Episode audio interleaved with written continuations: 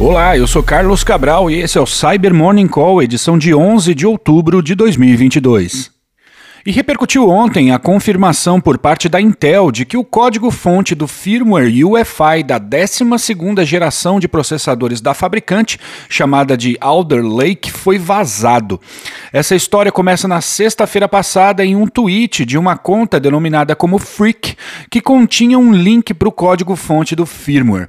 O repositório também continha chaves privadas, logs de modificação, ferramentas para compilação, dentre outros ativos povos. Além disso, foram observadas diversas referências para a fabricante Lenovo na forma de integrações de código com os produtos Lenovo String Service, Lenovo Secure Suite e Lenovo Cloud Service. Ainda não está claro se as chaves privadas vazadas são as usadas em produção e se podem ser abusadas para modificar políticas de boot ou para burlar proteções de firmware. De qualquer forma, ter o código-fonte de um firmware de boot é com certeza um trunfo para quem possui a intenção de atacar essa tecnologia. A Intel informa que esse código está coberto por seu programa de bug bounty e encoraja pesquisadores a reportar potenciais vulnerabilidades no firmware. Assim, ela poderá se antecipar a potenciais atacantes. E uma série de ataques de DDoS em larga escala, operados pelo grupo supostamente hacktivista Killnet, afetou os sites de grandes aeroportos americanos ontem. Segundo a apuração da Blipping Computer, o ataque teria impedido o acesso de viajantes a informações sobre seus voos e afetou aeroportos como os de Los Angeles, Orlando, Chicago e Atlanta, dentre outros. O Killnet é um grupo que emergiu durante os primeiros momentos da guerra entre Rússia e Ucrânia com um discurso alinhado ao do governo russo. Em seu canal no Telegram foram listados os domínios a serem atacados nessa operação para que os membros e voluntários pudessem agir de forma coordenada. E outro grupo supostamente hacktivista, nesse caso que se opõe ao regime iraniano, reivindicou a responsabilidade por um ataque contra o canal de televisão estatal do país, a Rede de Notícias da República Islâmica do Irã. O ataque foi realizado em meio à OP Irã, uma operação convocada pelo movimento Anonymous em apoio aos protestos que estão acontecendo no Irã em decorrência da morte de Masha Amini, que morreu após ser detida pela polícia da moralidade de Teherã por usar indevidamente o hijab. O grupo Edaalat Ali, traduzindo Justiça de Ali, surgiu em agosto do ano passado em um ataque em que o sistema de vigilância de uma prisão ao norte de Teherã foi comprometido com o objetivo de divulgar as violações aos direitos humanos no presídio. No ataque mais recente, a programação da TV foi substituída por uma imagem em que aparece o líder supremo do país, o Ayatollah Ali Khamenei, com um alvo em seu rosto e fotos das mulheres que foram vítimas das autoridades iranianas no mês passado.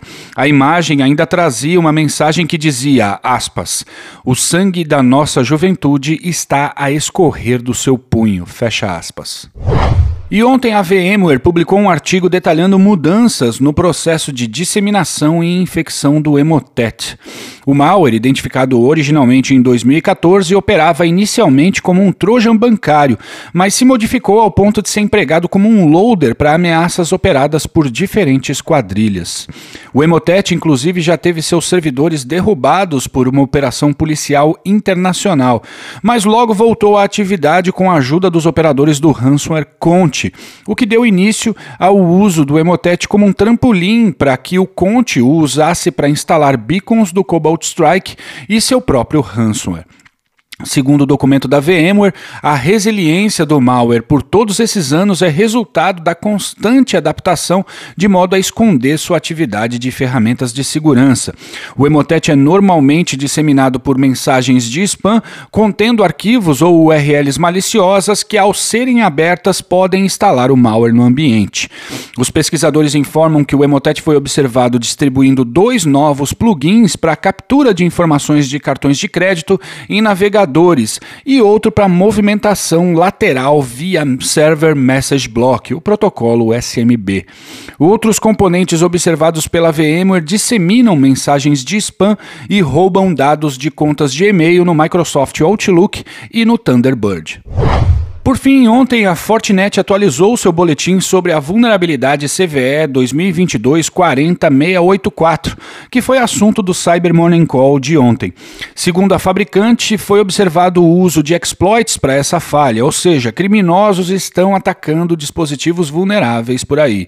O boletim conta com um indicador de comprometimento desse ataque. Considerando a gravidade da falha e essa informação de que ela está sob ataque, reforço a recomendação de das tecnologias afetadas em caráter emergencial. E é isso por hoje, obrigado por ouvirem o Cyber Morning Call e tenham um bom feriado. A gente volta na quinta. Você ouviu o Cyber Morning Call, o podcast de cibersegurança da Tempest. Nos siga em seu tocador de podcast para ter acesso a um novo episódio a cada dia. E para saber mais sobre a Tempest, nos siga no Instagram, Twitter e LinkedIn ou acesse www.tempest.com.br.